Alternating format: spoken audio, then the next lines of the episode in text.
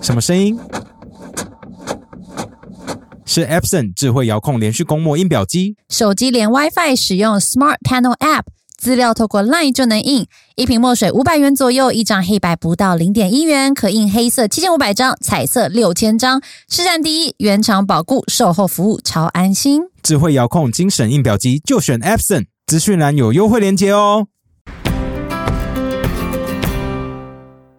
Sony LinkBuds WFL 九百真无线蓝牙耳机，开放式环状驱动单体，聆听音乐也能清楚听到周遭环境音。上班听 Podcast 不怕同事叫你听不到，搭公车追剧不怕下错站，颠覆对耳机的想象。四克重量级轻巧，IPX 四防泼水，清晰通话品质，带来全日佩戴新体验。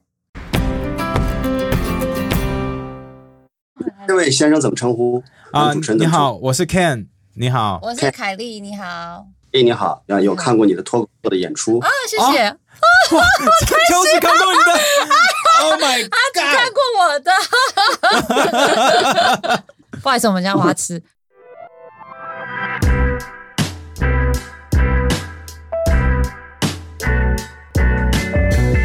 Welcome to the KK Show. This is Ken. 我是凯莉。今天很开心，真的很开心，可以邀请到我跟凯莉还有蛇鞭的英雄。今天蛇鞭还特别坐在这个位置，就是对为了可以面对他的英雄。还有我怕他觉得我是骗子，要给他看真人。对，所以今天我们邀请陈秋实上我们的节目，耶、耶，大家好，大家好，我是秋实，幸会大家。觉得有点有点感动，因为我们那时候疫情刚发生的时候啊，我们几乎都是每天都在追你的讯息，然后会拿来跟台湾的观众啊、听众分享，所以看到你是个真人跟我们讲话就，对，就蛮感动的。其实最感动的是看到你现在安好，对啊，虽然有点瘦，但看起来气色蛮好的。嗯，现在身体反倒之前还要好了，因为有经历过一些比较糟糕的时候，身体也遇到一些就是呃比较糟糕的状况。但是我觉得我还是比较乐观的吧，因为你每天那样子顾影自怜也没有什么意义，也我也不喜欢去卖惨，说我好惨呐、我被怎么怎么样折磨，你们要同情我、关心我，没有。我觉得男人嘛，你应该自己坚强的从那个痛苦的环境中走出来，然后你要给别人传递一种价值观，就是你你没有那么容易被打倒，没有那么容易被折磨。就是你要做一个好人，就一定会被坏人憎恨，就一定会被坏人迫害，这是很正常的一件事情。选择做好人是有代价的，所以要开开心心的做好人。你知道坏人最痛苦的事情是什么吗？坏人最痛苦的就是看见好人过得很幸福、很快乐。所以你要想让那些坏人痛苦，你就要自己坚强、快乐、乐观的活着，然后那些坏人就会特别痛苦。为什么？为什么我那么折磨他，他还是那么乐观的生活？所以我非常喜欢喜剧，也非常喜欢看凯莉以前的那个脱口秀的演出。哇，真的好爽哦！我现在还在做啦，by the way，不是以前。我觉得你好勇敢，可以讲出这些话，而且好乐观哦。你现在既然你已经看起来好了，站起来了，那你以前到底有多痛苦、多被折磨，是可以分享一点的吗？嗯、不可以。哎呦，好，原来是不可以可是我们可以理解，我们可以没关系理解。啊所以现在那边的疫情状况都还好吗？我们最近看到一些新闻说，中国国内现在好像又有几百例又开始有了。你现在是在青岛是不是？对，青岛市，青岛市最近的一个叫莱西的一个地方也有发生一些疫情，嗯然后因为大陆实施的政策叫做要清零嘛，所以那么如果第一个地方出现了一些病例，就会管理的很严格，像去哪里都要戴口罩，去哪里都要检查那个二维码，有些区域会被封锁起来，我们的二维码会变化，有的是绿色。哦，如果这个城市出现了，比如说几十例，那么这个地方就会变成中风险地区或者高风险地区，你的二维码就会变成黄色。如果是高风险，就会变成红色。那那么你去哪里的话，如果你掏出你的二维码，你是黄色的，旁边的人就去闪开，你就会是红色的，哇，完蛋，报警，他就是红色的。有个段子，你给我讲一个段子就是也是个笑话，说在车上，在路上开车，两个人嘣发生追尾，然后下来了以后就很想干架嘛，就很想骂对方，你等等，你把你二维码掏出来。然后两个人掏出来都是绿码，靠，咔嚓，你妈开始骂。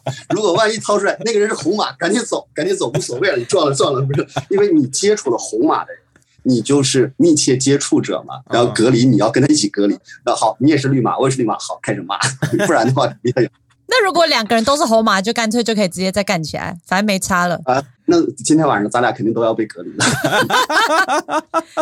哈，那因为现在台湾台湾也算相对严格，因为毕竟是个岛嘛，所以现在其实有蛮多越来越多声音，就希望台湾不要这么严格，慢慢开放，不要一天到晚把人家回来关这么久，或者是我不知道在那你们那边会不会有这种声音，就希望不要那么的严格，还是这个大家也这个会比较敏感，不敢乱讲。对，不敢讨论。嗯，曾经有一个人呼吁说，当时是扬州有一个扬州当地人说，可不可以试一试，试一试在扬州就用一种宽松的，因为中国那么多城市，我们不是说所有的城市都宽松，就在扬州宽松一下，试试这种方式可不可以更好的解决。然后那个人被拘留了五天，所以就嗯就算了。就就连讨论都没有办法讨论，然后就被拘留五天了。朋友之间私下会不会讨论，还是大家都蛮小心的？蛮小心的，因为中国大陆现在我是没有微信，你知道大陆呃人都在用微信，有你没有微信，嗯嗯，哇那，你怎么吃饭？那支付怎么办呃支付宝，好在我还有支付宝，啊然后我随时带现金，啊？就是因为如果没有我可以一直用现金，就是我回到了中国人十年前的状况，就成年中国人可以没有微信的已经很罕见。我曾经有过，我有过微信，而且我的微信好友很多，就是也算是有点名气嘛。就是三天时间我就五千好友，然后开第二个微信又是七千人，然后我的微信就被封掉，然后我就封掉。这种最开始我是想做一点生意，用微信可以做点小生意，叫微商。我因为我现在律师也做不了了。啊，我的收入来源是个问题，所以我想，哦，我可不可以？我有那么多网友啊，有那么多人喜欢我，那我卖点小东西赚点钱，那我可以通过微信朋友圈卖点货。然后我想，哦，我多加一点人，然后把我的微信，哎，一个封掉，第二个又封掉，最后我的一个私人微信就只一共只有十几个好友，就只有我爸我妈我这几个亲戚朋友，只有十几个好友的一个微信也给我封掉，我就没有微信。当然我可以再开，我可以用别人的身份证，还是可以偷偷的开。但是我这个人脾气还挺倔的，我想。妈的，没有微信又怎么样？就是二零一九零九年之前，中国也没有微信嘛。就是我们八零后，我们从没有手机的时代过来的，怎么了？没有手机，我们也活了。所以我现在四五个月我没有微信，然后这样的蛇鞭不是用 Telegram 联系的我吗？对，我觉得没有微信也挺好的，无所谓，走到哪里，然后去哪儿，人家不认识我，去哪儿，比如买东西啊，聊天，哎，那就聊的挺好的，哎，咱们加个微信吧。啊，我说对不起，我没有微信，就感觉用大陆话好像很装逼这样。哦，这个 就感觉都是老董才会讲这种话的，只要你要你联络我下面的人，哇，你你你你你你，我我整个 shock 耶！海丽，你的发头发型真的很好看。好看吗？哦我刚刚为了你在那边卷头发，大陆有一句话叫做“渣男锡纸烫，渣女大波浪”，就是啊，渣女大波浪，他会很开心哦。你会很你刚刚爽哦。说渣女，你说我越渣我越爽啊！希望有机会可以见面。呃，那这样子除了微信之外，你微微对，他刚刚在称赞我。你说我你最喜欢我讲哪个段子？就那个黑人男朋友那个段子。那个好久以前了。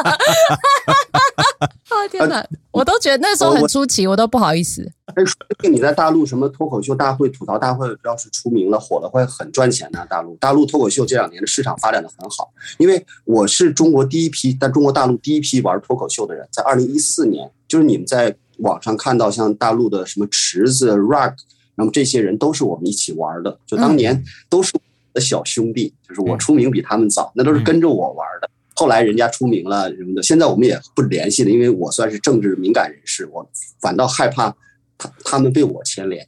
但是最近这几年，就是 stand up comedy 在中国发展的很好。如果有机会的话，来内地来参加一些这样的节目，也还是不错的。我以前其实蛮常去中国工作的，大概到三三四年前，我大概一年都会去五六次、六七次以上。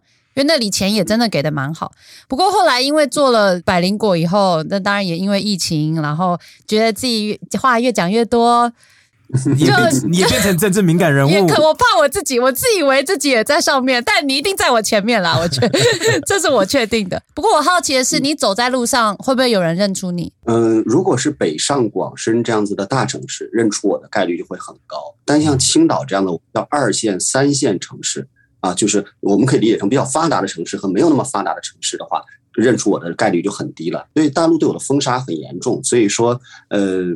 嗯，我曾经我很出名，在北京上站在地铁站门口，就五分钟一定会被认出来一次，十分钟一定会被拉着合个影。啊，当年就是刚出名的时候嘛，咱们都有这种刚出名的时候，二二十几岁啊，很飘嘛。哎呀，就是为了看我多久会被认出来，就自己站在地铁站门口，看多久会被认出来。有没有经历过？凯丽有没有干过这种事？我觉得凯丽有啦，她现在一直在说没有。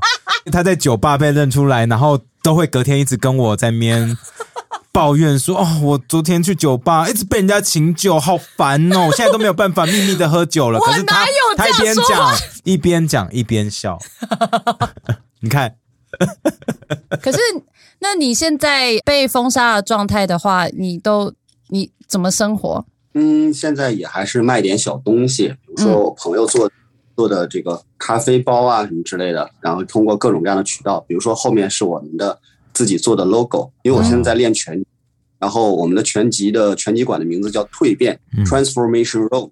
然后就做的这种小卡通形象的，像我跟徐晓东算是一对好基友嘛，然后我们就做的自己的叫 能文能武，这是我跟我的老师梁宏达老师的良师益友，就做的算是文创卖点这样的，然后够生活，够生活。哦 OK，基友的意思是用激激情四射，激情是是那个意思吗？对，没有，可是是呃开玩笑，开玩笑，我确，认一下。开玩笑。哦，是我想的那个没错。OK OK，哦好，OK，我确认一下。哦，那在现在在那边当真正的基友，是呃呃呃是友善吗？对 对，基友应该不是那么友善啦。对啊，大家敢公开的说自己喜欢鸡吗？啊，开玩笑的，就是呃，大陆现在大城市，因为你要可以理解成这样，就是嗯北上广深，北京、上海、广州、深圳，它是很开放的，它有脱口秀，它有很多的外国人，它有很多的酒吧。但是大陆的呃中部、还有西部、东北部、西南部的内陆的省份，它就会很传统，相对比较保守。我所以，我一直在传递一个概念，不要动不动说中国人都怎么怎么样，其实不存在一个都怎么样。就像香港人当年说香港人都是暴徒，几百万人都是暴徒，就有上街扔燃烧瓶的人，也有非常温和的人，所以没有什么都这个概念。就一个地方有十几亿人，他一定有特别友善的人，也有特别缺心眼儿、特别傻逼的，都有。嗯，所以啊，区分来看嘛。然后就是说好基友啊，这样子可以拿这些东西开玩笑。像咱们讲脱口秀，在北上广深讲一点过分的，像你那种什么黑人男朋友的段子，在北上广深讲就可以。但你要去中国的内陆城市，就你会被被骂死，对吧？你就是这个女人怎么怎么样，就讲这种段子。哎，我们最近有听到一些朋友在中国的朋友跟我们分享说，有一些可能呃英文脱口秀在那边最近可能被禁，不能讲。就有一些 comedy club 被抄掉了，或者是呃说你在讲的时候要先上缴你的 trans 你的稿，然后过了才能讲。那如果你很有名，就可能会被关注；那你没名，你当然可以上缴一种，然后私下讲一种。我我听到的是这样，那实际上你的经验是什么？呃，中国大陆每个城市有一个文化管理局，文化管理局下面有一个工作组，叫做文化稽查大队。文化稽查大队是有权利去现场拿着摄像机，比如说你要下周日啊，下周日，凯丽你要做一场脱口秀演出，嗯你要把你脱口秀的段子写成稿子寄给他，然后呢，他审核通过哪些段子可以讲，哪些段子不可以讲，然后会给你一个回复，你要按照他同意你讲的段子才能讲。然后你讲的当天，文化稽查大队会坐在下面拿着摄像机拍你。如果你讲的内容和你递交的段子是不一样的，那就可以追究你的责任，可能罚款呐、或者之类。哇如果严重的，对这个是最近这一两年才出现的。以前，因为我们以前做脱口秀都是很小小酒吧，就几十个人，一两百个人，然后一张门票八十块钱、一百块钱，就是做脱口秀最开始的时候都是挺穷的，都赚不到什么钱。现在对于相声、脱口秀这种，它的影响力越来越大了嘛。然后因为像脱口秀大会啊、吐槽大会这些节目做得很火，就越来越多的中国年轻人喜欢，他们的剧场的演出也可以做得越来越大，有的是几百人、上千人的大剧场都开始做了。于是就是文化管理部门对他的管理会更加严格，就是严格到刚才样说的，事先要交稿子，稿子要审查，审查完了当天演出要有人录像，甚至后来就开始出现光交稿子都不行。你要先把你彩排的录像交上去，因为你写的段子，你可能会用某种口气来讲，对不对？这啊个段子的问题，但是你用一个口气，你用一个表情就可以有那种讽刺的效果，对不对？这就是文化稽查大队的工作。哎，他们这样蛮累的，这工作量很大哎。这好严格哦。对，刚刚说要先写稿子交稿，我本来还想开玩笑说啊，萨泰尔好像也有这样做某些表演，就后来讲到后想到萨泰尔没有这样，这很夸张哎。哇，我哇，没有我我是发现说连口气他们都要审查，这就是包括舞台剧啊、话剧啊、歌舞剧啊，要先交一个录像带过去，就是你肯定有彩排嘛，把你彩排的录像带交上去。有的人交录像带，录像带是这个版本，他现场演的时候他会改一点，会偷偷的演一点观众喜欢的。然后呢，文化稽查大队就直接坐下你，然后衣服上带一个叫执法记录仪，直接把你现场给你拍下来。那如果你你不知道什么时候你现场坐了几百个观众，你知道谁是文化稽查大队的，你知道谁偷偷带了一个执法记录仪。然后拍下来，如果你说了什么东西的话，对吧？你你凯莉，你做脱口秀，你怎么办法？你检查下面每个人是不是在偷拍你，然后偷拍你，你发现你去找他，你干嘛偷拍我？我是执法大队的，我有这个权利拍你。这个没有办法用法律处理，说这是我的肖像，你不能拍。他们就是法律啊，你干嘛？好吧，我 你傻了吗？你傻了吗？好吧。Come on，美国留学回来是吗？对，怎么样？你那个脸 充满嘲讽，我看出来了。这个要被审查，这个要被审查。你美国留学回来的，完全不是在称赞我，哎，是搞不清楚状况。就一个表情，充满嘲讽感。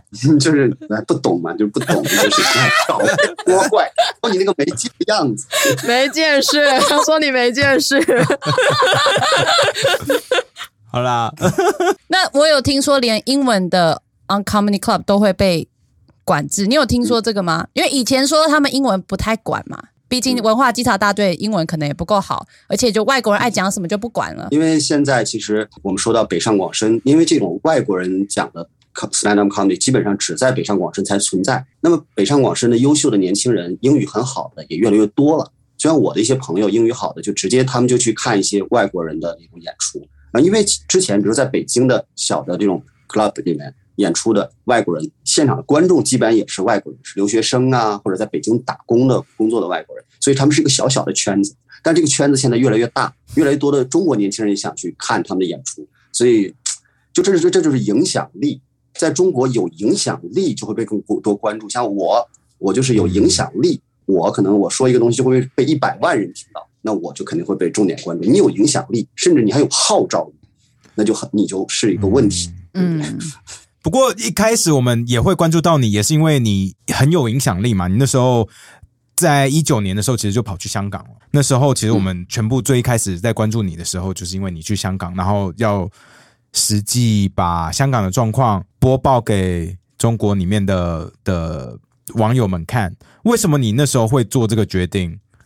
跑过去，因为我觉得我这个人挺土的。其实刚才问到凯莉是不是在美国读书，其实我嗯，其实是开跟你开玩笑，是觉得有的时候我们说在西方国家受教育的人很天真，很呃简单，觉得黑就是黑，白的就是白，一就是一，二就是二，法律规定的咱们就做，法律没规定的你管不着，就是小朋友才会去这样思考。在中国大陆很多事情是复杂的。OK。回来就是我没有在海外留学的经历，我的受教育水平也不高，我只有一个大学的就是本科学历，很多事情我都不并不是很懂。比如说香港到底发生了什么事情，其实我并不是很懂。我在那之前从来没有去过香港，然后。大陆的媒体对于香港的一些报道，我们也都知道，就说香港是暴徒，香港人很穷，香港人因为穷的没办法了，所以就被人怂恿，就在闹事情。因为香港人都买不起房子，找不着工作，所以说有人给他们点钱，他们就上街去闹事。呃，其实中国大陆对他们很好。就是我看花了一千亿修了港珠澳大桥，要把他们并入到大湾区建设，其实对香港人是很好，但香港人不懂，他们被外国人洗脑了。然后他们就上街去扔燃烧瓶，他们就干很多坏事，真的是这样吗？我不太懂，我不太了解。我想，那我去看看好不好？我去现场看看香港人是不是真的穷成那个样子了。然后，因为大陆也有些媒体他会去拍香港那个最穷的住在笼子里叫农民啊，香港人住那小小的房子什么之类的。然后他们说香港人呃，他们很傲慢，他们瞧不起大陆人啊。他们曾经啊，就是八十年代、九十年代，一个香港的出租车司机。一个月赚的那个港币折换成人民币就两万块。那时候大陆人一个月才挣几百块的时候，香港出租车司机就挣两万块。他周一到周五在香港做计程车司机，周六周日就可以在深圳包个二奶，然后这样来回跑。但是过了十年、二十年之后，深圳人已经很有钱，但香港的出租计程车司机还是赚那两万块钱，所以香港人的心里就非常不平衡。他就觉得当年我可以在深圳包二奶，现在我不可以，所以他们很讨厌大陆人，他们他们嫉妒大陆人，他们痛恨大陆，所以他们才会搞这些事情。这是大陆的媒体的报道。我在想，真的是这样吗？我不是一个说你跟我说什么我就马上相信，我就想我自己去看一看好不好？我去跟香港人聊聊天好不好？我把香港人真实的声音反映给大陆人，你们听听香港人是怎么说的，然后你看一看维多利亚公园里那许许多多人，他们到底想干嘛？他们要那个选票到底要干嘛？他们为什么上百万的人顶着烈日、顶着狂风暴雨要去搞那些游行？我就是觉得。总要有人做这种信息的传递的工作吧。其实我们做媒介就是像一个桥梁一样，把 A 点的信息递到 B 点。因为大陆人很多是就不是很多了，几乎百分之九十九点九的都看不到香港媒体嘛，对吧？我们大陆是看不到香港电视台，看不到香港的报纸，听不到香港的广播，也看不了 YouTube、Twitter、Facebook，所以我们是根本无法跟香港普通人对话的。所以，那我就做了一点点视频，把它传递过来，也非常非常小心的做这些事情。但是，你不管怎么小心，就是你还是产生了传播和影响，就你还是会被注意到。你去之前那时候有想过可能的后果吗？还是你就觉得管他的，我先做？呃，有想过，但是也有，就是两种。你刚才说的两种心态都有。第一啊，这个后果可能会有；第二就是，那总要做呀，不能说什么都怕呀。这是这辈子。你觉得对，你就得做嘛。然后你能承受吗？你能承受就承受嘛。反正我也没有老婆，也没有孩子，然后觉得我没有太多的牵挂，就做嘛。反正那个律师执照丢了就丢了嘛，我也无所谓啊。就就怎么了？我以前也不是做律师的，我以前做餐厅服务员的，大不了我再回去做餐厅服务员的。我也没觉得有个律师执照有的，我舍不得，我就好不容易花了那么多年考的律师执照，这要丢了怎么办？那丢了就丢了嘛。我以前也不是做律师，大不了就不做律师嘛。那这也太豁达了吧！好厉害！不是你中间有没有后悔过？没有，就是我这个人可能比较现实主义，就是后悔又没有用，对吧？你想想，后悔有什么用嘛？就是 这又没用的事情干嘛呢？干嘛折磨自己呢？那我们做点有用的事好不好？我练拳击，我现在很喜欢拳击、格斗这样运动，然后到处去，我们叫安利，就是推荐。我到处推荐别人，我现在每周二 到处安利别人。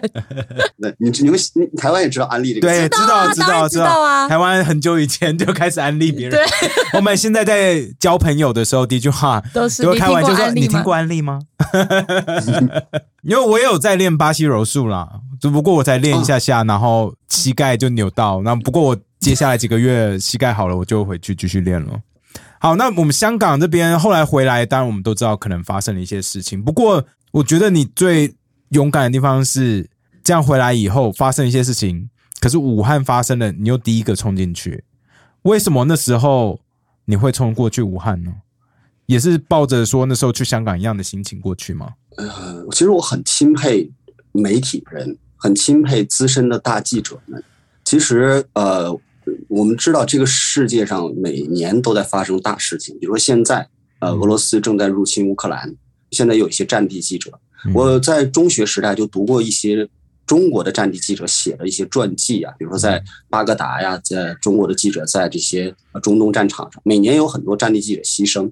呃，我大学报考专业的时候，本来是想学新闻系的，但是家里人就是反对，家里人的意思就是学新闻的人是吃青春饭的。你做记者做到三十岁、四十岁，等你跑不动了，你已经没有力气去这样奔波的时候，你怎么办？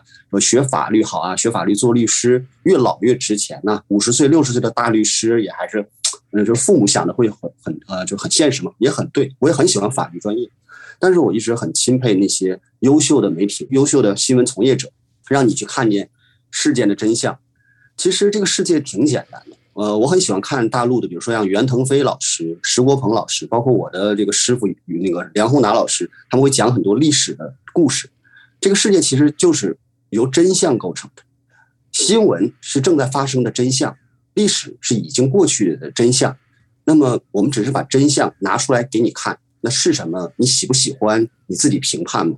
嗯，但是这世上总有些人想要掩盖真相，想要歪曲历史。我相信大陆和台湾的历史书、历史教科书会有很大的差别。非常大，嗯，非常大，平行时空。所以你说历史是真相，我想说你也太单纯了吧？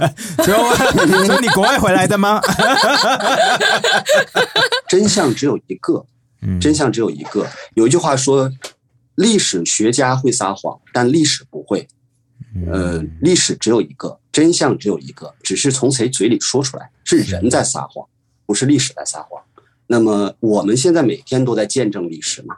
现在咱们这一刻，然后我们离着就将近一万公里的距离，用这样的一个软件，我们做了一些事情，我们见证了现在发生的事情。那么我们都是在见证历史。中国曾经有过一些知名记者说过这么一句话，叫“大事发生，我在现场”。这种在现场和道听途说是两回事。当大陆人跟我说，你知道吗？香港人怎么怎么样？香港人，我说你见过香港人吗？像中国外交部的人说，你来过中国吗？你了解中国吗？OK，你去过香港吗？你跟香港人坐在一张桌上吃过饭吗？你了解香港吗？我去过香港。你去过武汉吗？我去过武汉，我跟武汉人一桌子上吃过饭。我有的东西我见过，我我我不能跟你说，我不能告诉你是什么，但是我见过很多人没有见过的东西。所以，当有人给我歪曲历史的时候，我见过，我知道，我去过，我看见了。对你爱怎么歪曲怎么歪曲，但是真相在我脑子里，你说可以了。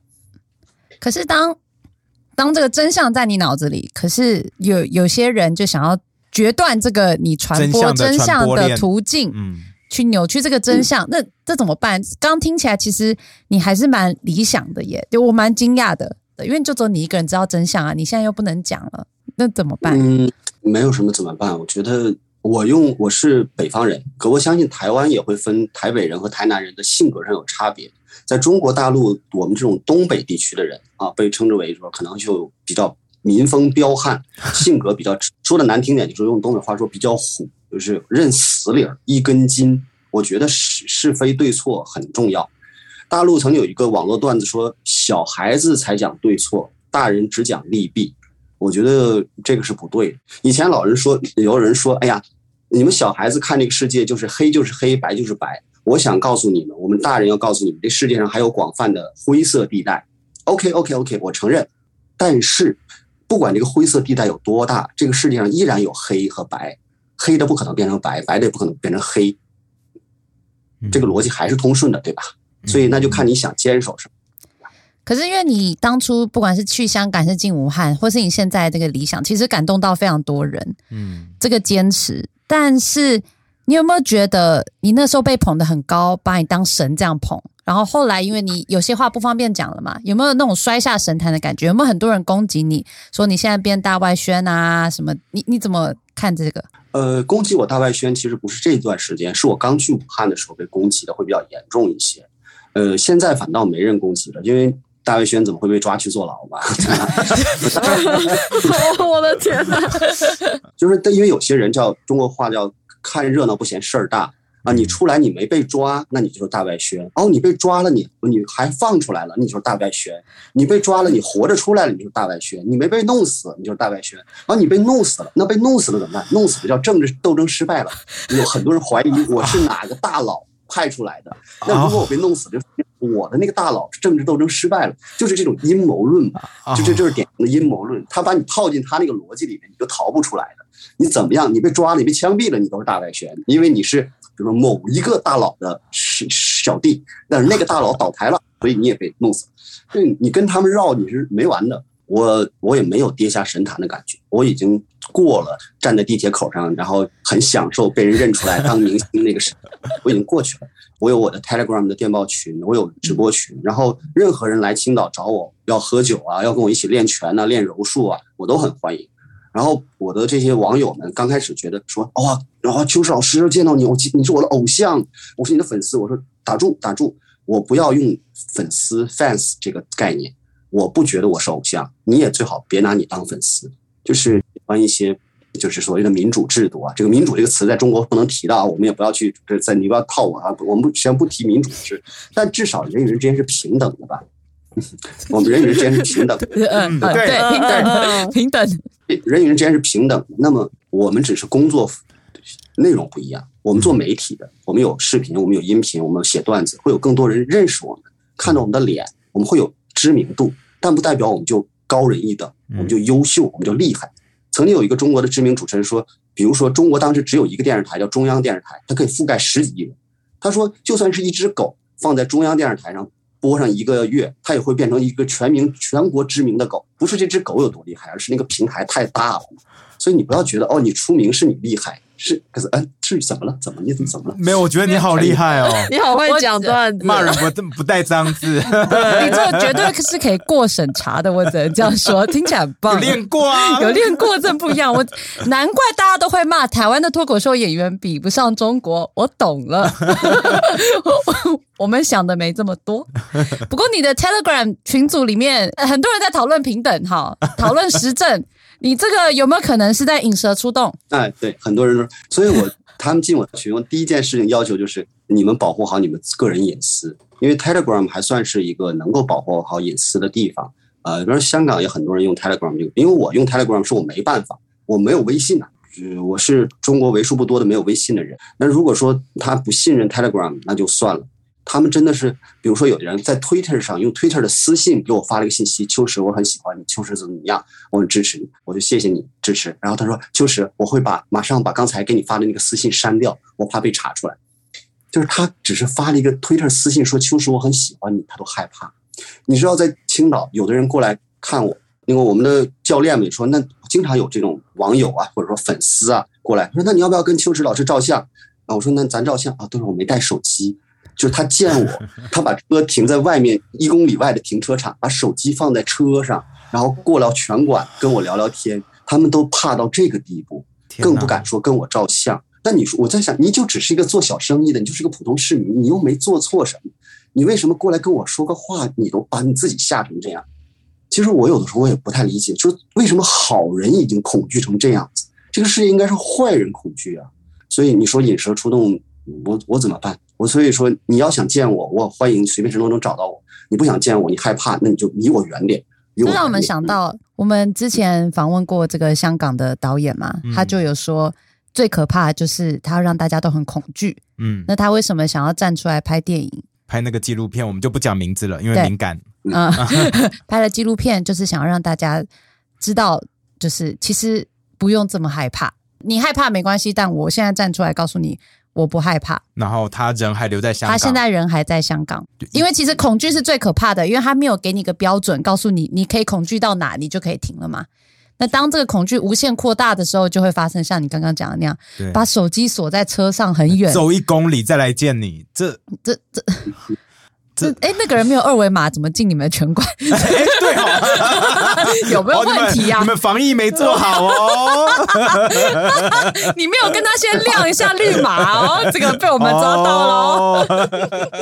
哎，那其实我们看到你最近也有在做一些直播，在跟那些呃，在乌克兰的中国人好做做直播，因为我发现你想要传递一个讯息，就是说，不是所有中国人都是支持俄罗斯在干的事情。对，那你跟他们聊了以后，你有发现一些什么样的想法，可以跟我们分享一下吗？其实这个观念我一直就在当时去香港的时候也在传递，包括也跟香港人说，不是所有大陆人都咬牙切齿的憎恨你们，包括今天也是这样子。当年啊，就是面对香港问题的时候，呃，知识界就受过良好教育的大陆人是相对来说比较理解香港人所经历的事情。今天也是这样，知识界、文化界受过良好教育的中国大陆的人。会比较支持同情乌克兰，但是没有受过良好教育的内陆省份的一些所谓的这个社会其实是有点分层的嘛，就是底层社会非常支持俄罗斯，会非常支持你们叫普丁。啊，普丁大大，普丁大帝，普丁男神，就就有个段子，就是很多女生就在那个抖音下面留言，哦，爱普丁，爱普丁不胜过我老公，然后看到普丁，我当场就排卵了。这个段子特别，怎么就当场就排卵了？就是会排卵啊！不过在中国国内真的有这种氛围吗？真的有这么多人？哦，有很严重。一个就是这样一个评论，只不过那个普丁大大。那么一个人抵抗了整个西方世界，做了很多国家没有做到的事情，然后我们要坚决的支持普京。这一个评论点赞量七八万，七八万人点赞支持这个评论，这很普遍。所以我是觉得这个世界分层分化真的越来越严重了。嗯然后一方面就是这个世界好像很割裂，另外一方面，我现在在做的 Telegram 电报群之类的，我也在想帮助人们去不要去跟那些小粉红天天吵架撕逼。如果他想理解你，他自然能理解你；如果他不愿意理解你，他把自己封锁在他那个信息茧房里面，那他由他去。我们应该去找到能够有共同语言、能聊天儿、能好好的平等对话的人。呃，比如说现在咱们能好好聊天，那咱们就坐在一起聊天，那就好。咱们没有必要为一些就是君子和而不同，咱们有不同观点，咱们也可以商量，咱们可以探讨，咱们可以辩论，咱们不至于骂起来。嗯所以我现在也是在努力的说，海内存知己，天涯若比邻嘛。我们去守望，去寻找。互联网最大的魅力是彼此的找到，你要去找到那些善良的人。像我们找到了乌克兰善良的朋友，乌克兰善良的朋友也找到了我。嗯这个世界不管怎么变，这个世界上依然是有善良的人的。但是善良的人，你们要要彼此凝聚，你要在黑夜当中，你要闪一点光。夜越黑，你的闪光看得越清楚，然后你也能看到其他闪光的点。然后彼此闪光的人要彼此找到，不要那么孤单。中国大陆还有很多二三线城市那种小镇青年，他如果说他用了这个翻墙软件，他看了 YouTube，他看了 Twitter，他了解到这个世界上的不同的参差多态的声音，大家周围所有的人都是支持俄罗斯的，就他一个支持乌克兰的，你知道那他在当地会有多么的孤单和痛苦？那在当地他根本就没有朋友，他在酒桌上，在同事当中，他要是聊到这个事情呢，他会被所有人孤立。你有病吧？你傻逼吧？你怎么这样？那他就很很难过。于是他就会通过网络找到我，或者进入到我的电报群里，然后这样他觉得我秋实哥，我遇到你，我终于我终于遇到一群正常人，就遇到一群可以正常聊天的、有基础的逻辑认知、有基础的善心善念，就是正常人应该是热爱和平的、反对战争的呀。正常人怎么会去支持一个这个世界顶级的军事武装去入侵另外一个小国家呢？但是他在他那个小环境里，他就遇不到个正常人。于是我们尝试着去建设一个互联网的环境，让正常人和正常人相互遇到吧，嗯好吧？你离那些你傻子远点好不好？有些人觉得自己鹤立鸡群，他格格不入。我说鹤立鸡群不是鸡的错，是你为什么要站在鸡里面？你为什么不飞出来？你为什么不到飞到鹤的群里面跟鹤做朋友？你天天跟鸡一起较什么劲呢？OK，我现在有一个鹤的群落，然后请你离那些鸡远一点好不好？你不要去伤害那些鸡，那些鸡他们也其实也挺可怜的。其实事实上他们很可怜的，他们注定是要被宰了吃肉的。然后你帮不了他们，你也不要侮辱他们，对吧？离他们远点，别人有一天把你当成鸡也宰了吃肉，呃躲远点，躲远点。啊，我你你你今天我超失能哎、没有，我就超感动的，因为真的讲了很多。其实我们一直在我们这里 podcast 上面自己以前会做的事情，因为以前我们可能遇到小粉红，真的会跟他撕逼。哦，真的，因为我们会受不了，说天哪，怎么这么多鸡？对？然后后来我们就是受不了了，然后我们就开始跟他们录音。好，他的我们我们跟他就是连线之后，我们就发现说，其实第一，要么有一些是真的没有办法走出他的逻辑圈，他就在那个信息泡泡里面；有一些他是不得不这样说，他一定要把他的那种方式、讲话方式表现出来。虽然说到最后，我们都发现他这可能是一种求救讯息。嗯，听聊到最后说啊，原来你在求救啊，嗯是因为你太多话不能讲，你只好透过来骂我们的方式，把你真正想讲的话给讲出来。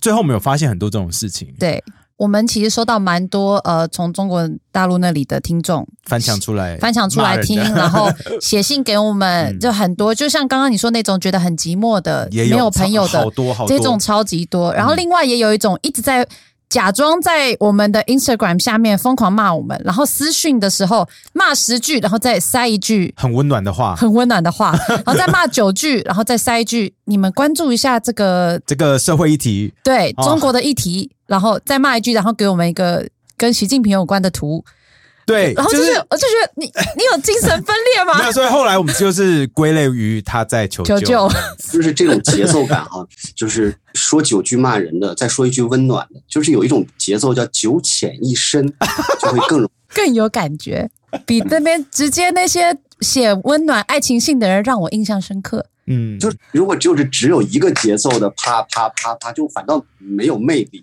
人这种更好玩一点。原来我们被犯贱了。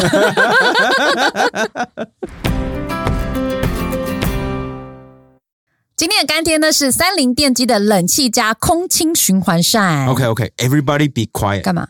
不要讲话，嘘嘘我最讨厌人家叫我嘘嘘。你有听到吗什么？？Exactly，什么都没听到，right？干爹的三菱电机静音大师系列新冷气，超级无敌有够安静。OK 真的，现在我回家，我档案拿回家处理杂音的时候，超级轻松的。I don't need to do anything，就是超安静。因为现在基本上它在运运作的时候啊，它的声音差不多只有十九分贝，啊？你怎么知道？跟你的笑声比起来，你的笑声差不多九十呃七十啊，说错了，九十五又坏掉七十分贝左右。你是怎么知道的？哦，我看一个对照表啦，他们就说，因为正常人的笑声大概是六十到六十五分贝，那就是我啊，没有，可是接下来七十分贝大概是吹风机，所以我就觉得你的笑声跟吹风机差不多一样吵。并不是好吗？而且我跟你说，其实换了新冷气以后蛮麻烦的，就是大家会常常忘记关冷气因为以前真的太吵了 I know，所以现在大家每次离开录音室的时候都要再三确认冷气真的是关掉，而且真的是不止我们自己忘记关，还有很多其他人都忘记关。大家都有分。而且我跟你说，现在换了新冷气之后啊，我们就没有那股死老鼠味道，right？大家有在听我们节目的话，就知道我们过去一年一直在 complain 说，为什么有一股死老鼠？我觉得应该是真的有死老 对，鼠我。们都差点去那个翻天花板里面看，说到底有没有死老鼠，right？真的换了以后就没有了、而且你知道吗？我们旧的那台冷气其实只只用了两年，嗯可是问题不断。从第一年的时候，它就一直吐冰块，就每次就吐冰块出来。然后第二年，好、去年就开始有死老鼠味道，嗯，right？然后我们还请专业的人来清，然后就是只有两天没味道，然后之后就又回来了。There's no help。我觉得也有一个问题，就是因为我们这里收容很多喜剧演员来录音，像老男孩你，说他们是死老鼠？有可能啊，因为每次他们录完歌，就就觉得他们到底在这里干嘛？那是袜子味。怎么特别臭？这是干爹还特别在我们的天花板加装了两台三菱电机的空清循环扇，我觉得就是要为我们这个清洁被污染的空气。不过就是因为除了我们两个在用之外，其实范姐也很常来我们的录音室，right？、哎那范姐在这边待那也是她的录音室啦对对对，我的意思是她在这边会待很久，然后他都会常常叫什么午餐进来吃。可是不要看他这样子哦，好像吃大家会以为饭姐好像吃很清淡，no，他常常吃韩式炸鸡。所以我每次来的时候就一堆就是韩式炸鸡的酱的味道，就 Oh my God！可是现在有这个空气循环扇以后，我觉得差很多，就是很多异味现在都没有了，而且非常舒服。而且因为这个空清循环扇它是装在天花板上，所以就不会一直在地上然后踢来踢去这样。Yeah, yeah, yeah, makes a big big difference. 而且真的对我来说非常重要，因为我就是过敏儿 right？Yeah 我之前进来的时候狂打喷嚏打到爆，不是你常就一进录音室就突然说哦好臭啊鼻子不舒服啊就要死不活，然后说啊录音好累，啊，我就觉得你就不懂啊，又来了，你就是不懂过敏儿，超可怜的好吗？Anyway，真的不懂三菱电机静音大师系列冷气加空气循环扇呢，不管是让我进录音室，或者是回家处理音档的时候呢，都会心情超好的。真 easy 单纯。空气循环扇搭载的 Plasma 跨技术呢，可以有效去除九十九趴的细菌灰尘，并且抑制异味达到百分之八十以上哦。我蛮好奇，为什么你现在会就是想要练格斗、练拳击、练柔术？是是之前在香港或者是在武汉的时候，你遇到了什么事情让你觉得说，呃，身体练好一点是比较重要的吗？遇到是遇到了，遇到的一些事情当然有，但是并不是核心原因，并不在这儿，就是呃，对武术的喜爱是从小就有的。哦，其实呢，大陆的文化环境，我一直说大陆人欠香港人一个道歉。我说如果没有香港的四大天王、香港的流行音乐、香港的电影、香港的金庸武侠武侠片，我们七零后、八零后的大陆人，我们的青春是什么？我跟我朋友说，你想想，如果你的青春时代没有李连杰，没有成龙，没有周润发，没有刘德华，没有张学友，没有郭富城，没有这些都没有，你的青春还有什么？我想，我的妈呀！我是超级的功夫迷，李连杰的那个甄子丹呐、成龙的所有电影都看过好多遍，所以从小就是那种热爱武术的少年，然后有在学校里练传统功夫。嗯但后来我认识徐晓东，徐晓东他对中国武术的发展其实是有着非常伟大的贡献。他拆穿了一个巨大的谎言，就是传统武术其实非常的弱，就是在实战方面非常的糟糕。对啊，所以中国武术、中医、太极，然后京剧等等，这些都是中国努力想要向全世界推行的叫软实力。那么中国武术也是传播甚广的嘛。我觉得男人一定要有自己的爱好，男人一定要有自己的这个，通过爱好建立起你的社交圈。因为大陆有个词叫油腻，就是也瞧不起什么国外的这些嗯东西，就是什么都是我最牛逼，我们这儿最好。这是油腻的中年男人。我已经三十五六岁，奔四十了，我很害怕自己变成那种我很讨厌的人，所以我希望自己能够保持一个健康的心态，保持一个乐观的心态。那你会不会觉得你现在呃，就是还抱持着很大的希望，觉得你做你该做的事情，可能这个国家会更好，社会会有正向的改变。好，社会会有正向的改变。哎呀，这个词儿，哎哎，Ken 以前是这个辩论手嘛，哦我在中国念过书，在上海读中欧商学院，就是有一种特殊的呃表述环境了。在大陆确实，你要是看抖音的话，抖音上各种这个汉字都不能正常用。嗯哦我们赚了多少钱？钱不能用。我们赚了多少米？我们赚了多少万？不能说万。我们要赚了多少个 W？因为嗯万是用那个拼音 W，是特别累。你不能说政府，要说 ZF。对，超麻烦的。我相信每个人都啊、呃努力的向好一点，这个社会就会整体的向好一点。每个人说我没有能力做得更好，我少龌龊一点，这个世界就少龌龊一点。我没有能力去做好事，我至少可以不做恶吧。我不管是跟咱们海外的呃朋友聊天，还是跟体制内的，体制内就是指说中国的党内政府内部的人，这个体系内人交流。我说我这个人是有底线的，就是嗯真话不全说，谎话绝不说。嗯真话不全说，所以你问我的一些问题，我不能告诉你，是因为那个真话我不能说。嗯但是我放心，我告诉你的就一定是真话，就是我嗯不会骗你。真话不能全都说出来，但谎话我绝对不说，嗯这就是我的底线。这个世界上太多的谎言了，尤其是我们这种从事媒体行业的人，我们见证了太多扭曲，对不对？嗯，所以隐瞒不算说谎。嗯，对 对，也不是这么说，只是我我很惊讶，就是体制内会有人就是跟你做正常的交流吗？有啊，有啊，包括警察呀、军人呐、然后哦跟我们一起玩儿，啊，悄悄的把手机放在两公里之外过来跟我练。的城管这样走过来，以前我也有听说，就是就算是在现场在管理的人，有时候以前啦没那么紧张的时候，他们也会鼓掌的。讲到他们心坎里的时候，说在他们也会开心。club 的时候，不管是 comedy club 或者是演唱会啊，哦你记得他们心里其实也是会鼓掌。当然这两三年我想比较紧张，比较没有人敢这样做了。但以前 maybe 十年前是这样子。嗯，在今天，因为有些人是以此为业的，就是他是体制内的，他是穿制服的，他是靠政府的工资在生活，他必须维护这个这个制度。呃，但是落到他个人身上，他会有他的无奈，呃，他会有他的痛苦。就比如说有一些基层的公务员，呃，他们对中国大陆现在实施的叫做双减政策，就是就是就不是所有的孩子不允许再去上课外辅导班了。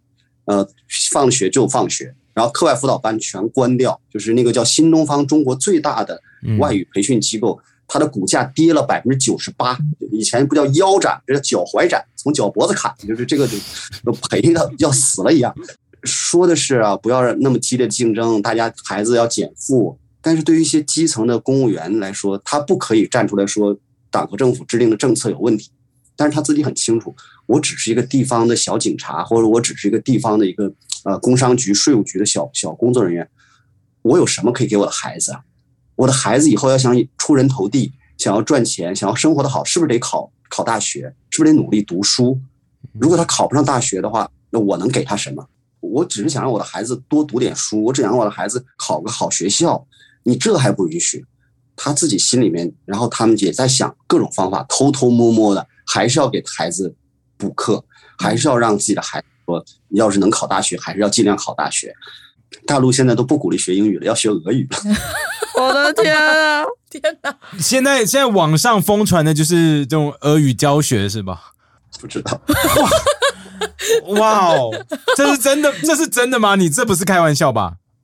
不是，这不是我说的，是新闻已经爆出来了。但是哦，哦，哇哦，呃，哇哦，就是官方定调这样子。至少说以前小学，我们小学也要有这个英语学习，也有英语考试。现在就是很多地方已经小学已经不考英语了，呃，就是在削减它嘛。哇哦，这哇！我不知道这个我还没有但看到。这有点 against，就是呃我呃无语了，对不对？对我我很怕我随便讲一个东西都是敏感词，你不是很了解当地的语我文我很久没？用了，我十年没用了，好吗？我有一个小小的建议，就是如果有条件像你这样英语很棒的，我们其实有一个义务去搭建这样一个桥梁。其实西方世界对中国的误解、对大陆的误解，包括对台湾的误解也很多。那么大陆对于香港、对于台湾、对西方世界的误解也有很多，有的是真的就是呃不知道是怎么回事儿，有的就纯粹是误会，当然也有的人是纯粹的敌意，他是纯粹的坏。在就像你们也经常跟小粉红一起录节目，你应该慢慢就能分清楚蠢跟坏是有本质的区别的。嗯那么坏人啊，我们要骂他、打击他，你弄死他都可以。但是对于那些蠢的人，我一直觉得人我们应该柔软一些，应该温暖一些。对于那些生活在信息泡泡里的人，对于他对于台湾的了解非常的肤浅的人，他对于西方世界、英语世界的人非常肤浅的人，呃，如果有条件的话，能够通过节目啊，通过视频呐、搭建起这样的桥梁，让世界了解台湾，让世界了解大陆，同时同时也让大陆人了解这个世界。这是我觉得语言工作者的一个算是一个职责吧。我也很想把英语学好，我自己还建了一个 YouTube 频道，叫“秋实英语角”。虽然说没有什么人关注啊、我做的也不好，因为我英语很烂，但是我是希望年轻人能够去走出开，我看看。我现在还在做，我做的事情很多，乱七八糟的。嗯最近又在做呃劳务中介啊，劳务派遣中介，比如说介绍中国大陆的年轻人去国际游轮那种大型的远洋豪华游轮，能装三四千人那种大游轮上面去打工。哦然后因为那种环全英语的，他哪怕只是单个一个 waiter，他也是在全英语的环境下。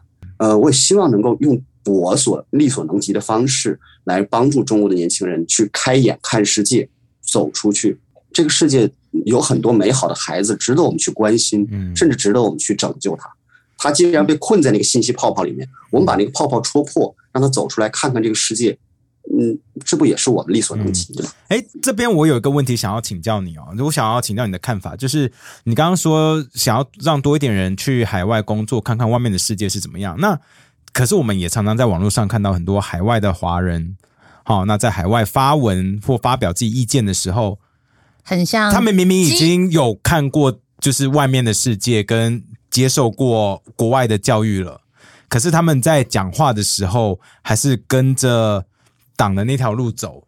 那这种时候，我们其实以台湾人的角度看的时候，我们会非常的无法理解，说：“哎，你不是都看过外面的世界长什么样子，而且你也受惠于外面世界给你的自由，为什么你讲话会这样子？你怎么看这个现象有几方面吧。呃，有一种说法是，呃，能出去留学的，真的不是一般家庭的。你知道，在美国、加拿大留学一年的学费加生活费要五六十万人民币啊！五六十万人民币，多少家庭一年的收入？一那就是一个月要你赚五六万，你才能有一年年收入五六十万。有几个中国家庭能承受得起？所以出去留学的大陆的孩子，有一些是普通人家来，但是很会学习，他考到大学拿到奖学金的，还有大量的是家庭条件很好，有一种概念叫既得利益群体，就这个词啊，就是大陆特有的词，叫既得利益群体。所以这个制度保障了他的家庭、他的父母、他的爷爷奶奶是很棒啊，很有钱的。他才能够去到那些发达国家，一年花五六十万甚至更多。他可以在那个国家，二十岁大学生买个法拉利到处跑，然后开着法拉利冲着香港人喊“穷逼”。当时我们都震惊了。政治辩论呢、你说他们你的你的观点很傻，你的那个理论我不认同。你说你骂人家骂穷逼，因为人家有钱，因为在一个高度商业化的社会里，有钱就是正确嘛，笑贫而不笑娼嘛。那么既得利益群体是不想发生改变的，因为人家的家庭可以积攒出这么多的财富，如果改变了这个游戏规则，他的家庭还会有这么多的财富吗？所以他要维护这个游戏规则嘛，对不对？我比如说我我打拳击的，那打拳这个时候，这个在这个游戏规则里我就是优胜，但如果变成综合格斗加上地面，我拳击手要吃亏，所以我就说那就咱就打拳击，不许改，就是打拳击。你要敢说要打拳击，你要想换成柔术，你就是颠覆我。你要煽动颠覆拳击制度，嗯，不可以，不可以。我就是要打拳击。一个优秀的拳击手肯定是想跟你打拳击，所以他就不想让你们这些搞搞这些煽动颠覆拳击。拳击就是伟大而光明而正确的，世界上拳击就是最好，就不可以有别的东西。对，拳击真的最好，真的 超棒的，超棒，平等跟着拳击走。就不会错。对，紧密的团结在拳击手的周围啊。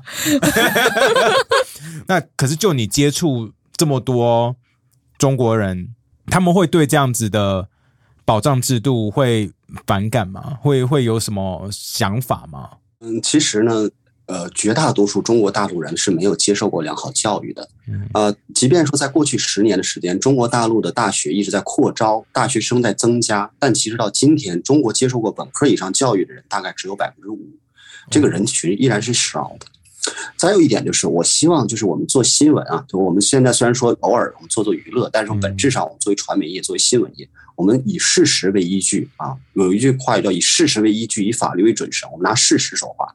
事实就是在过去三十四十年的发展过程当中，中国大陆的经济确实是突飞猛进的，许多人的生活发生了实质的改变。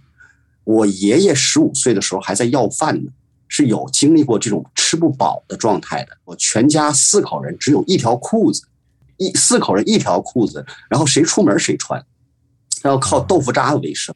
他们确实见证了自己的生活从贫困，然后到富足小康。那么你说他是不是觉得我的生活变好了？那么他们这种是朴素的情感，我觉得我们就要学会去换位思考。嗯那么他们确实感受到了生活变得美好了，变得便利了，也可以有叫外卖，可以在网上购物，城市基础设施全都修起来了。这些实实在在的基础设施和物质生活的改善，让很多中国的中层和底层社会是非常拥护现在这种游戏规则的。他不知道这个游戏规则是不是有其他不公平的地方，但是他自身的感受嗯，感受他的生活是好的。你就说，你说这些人他粉红也好，怎么着就好，你要去想他的价值观是怎么形成的。是你不要上来就说他是傻逼，他是怎么的。就算他是，不过你刚刚有说，就是我们就是英文可能比较好一点点，要可以试图的用英文把我们的角度对外沟通。其实我们，我我不知道你是不是有看到，不过我们真的最近才刚拍完一个系列，叫做 Tough Bobas，就是用英文来写一些就是嘲讽高度。政治嘲讽的喜剧，我必须强调高度政治嘲讽，所以翻墙出来看真的要注意一下。不过我们就是希望用英文把我们的台湾的角度、观点给阐述出来，给说英文的人看。嗯，对啊，不过刚刚有讲到这个沟通这件事啊，因为我们做 podcast 算是长时间的讨论嘛，比较不是那种网络上短短的贴标签、傻逼、智障、台湾这样骂来骂去，是一个比较长时间的沟通。其实我们觉得是好的，因为我们觉得现在这个社会就是需要长时间有耐心的好好理解、换位思考。不过呃，确实我觉得也有个问题，就是其实蛮多海外的。就是华人，他们在外面可能因为现在就像你讲，那个社会撕裂很严重，所以他们在海外也受到蛮多的批评，所以他们反而就一群鸡就只好拥护在一起，然后彼此保护大家，嗯，反而没有办法有一个好的对话，就比较难戳破他们的信息泡泡。那这个其实我我觉得你还是蛮乐观的，可是这一点我个人算是有一点悲观。当然，我们可以做我们自己能做的，嗯，就尽量沟通。可是我就觉得整个社会的趋势。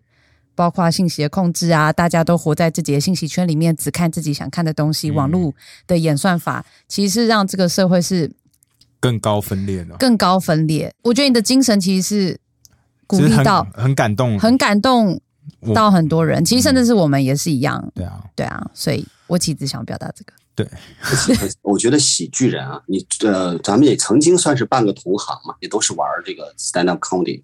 我觉得喜剧的力量是很大的，幽默的力量是很大的。这个我相信我们会有这样子的共同共识。嗯呃，甚至伟大的艺术家，比如说像卓别林啊，包括像周星驰啊，伟大的喜剧作品是可以啊，像你说做政治嘲讽，可以穿透人与人之间那种隔阂，然后用非常浅显易懂的方式把这些价值观传递出去。让一些没有受过良好教育的人也能明白到底是咋回事儿。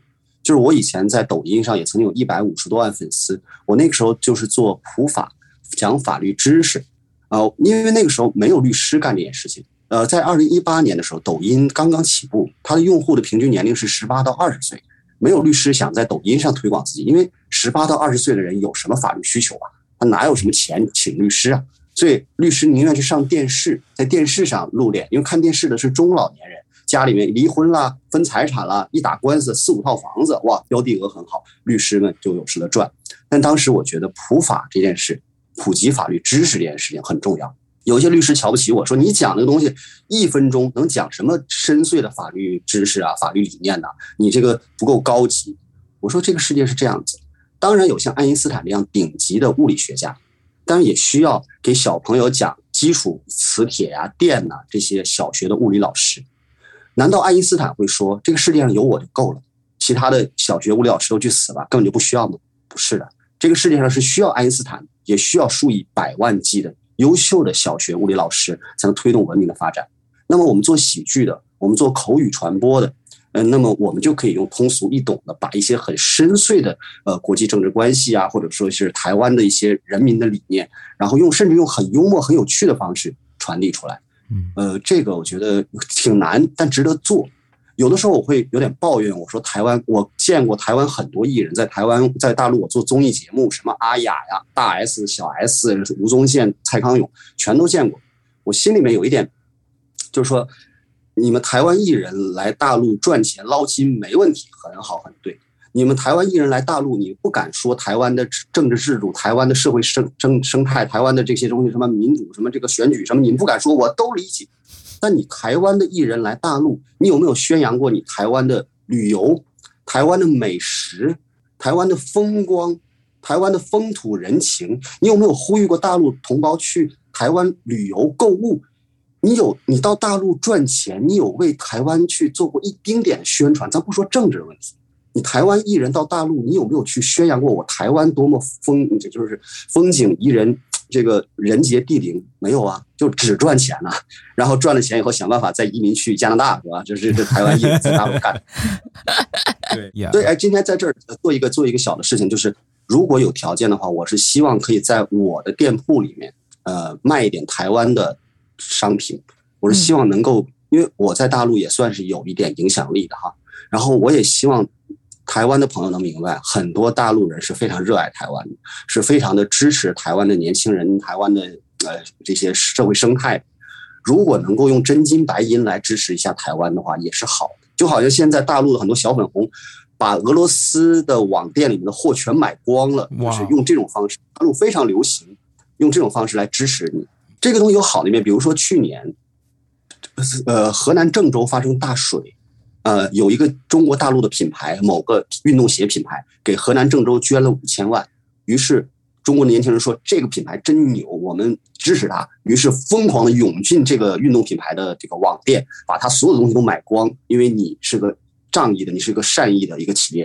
比如说湖北出现武汉出现疫情，呃，那个疫情过后，整个湖北的经济非常糟糕，于是大家。要撑武汉，挺湖湖北，然后大量的人就是也是政府号召，然后民间也确实有一个善意，大量的涌进湖北人经营的这个网店里面去购买湖北武汉的东西。这个包括现在中国的年轻人涌进俄罗斯的网店里去疯狂购买俄罗斯的东西。那么，其实喜欢台湾的人，喜欢台湾的中国的年轻人也好，中国的企业家也好，也希望能有这么一个渠道和机会。因为现在我买不到乌克兰的东西，是吧？乌克兰在中国大陆没有网店。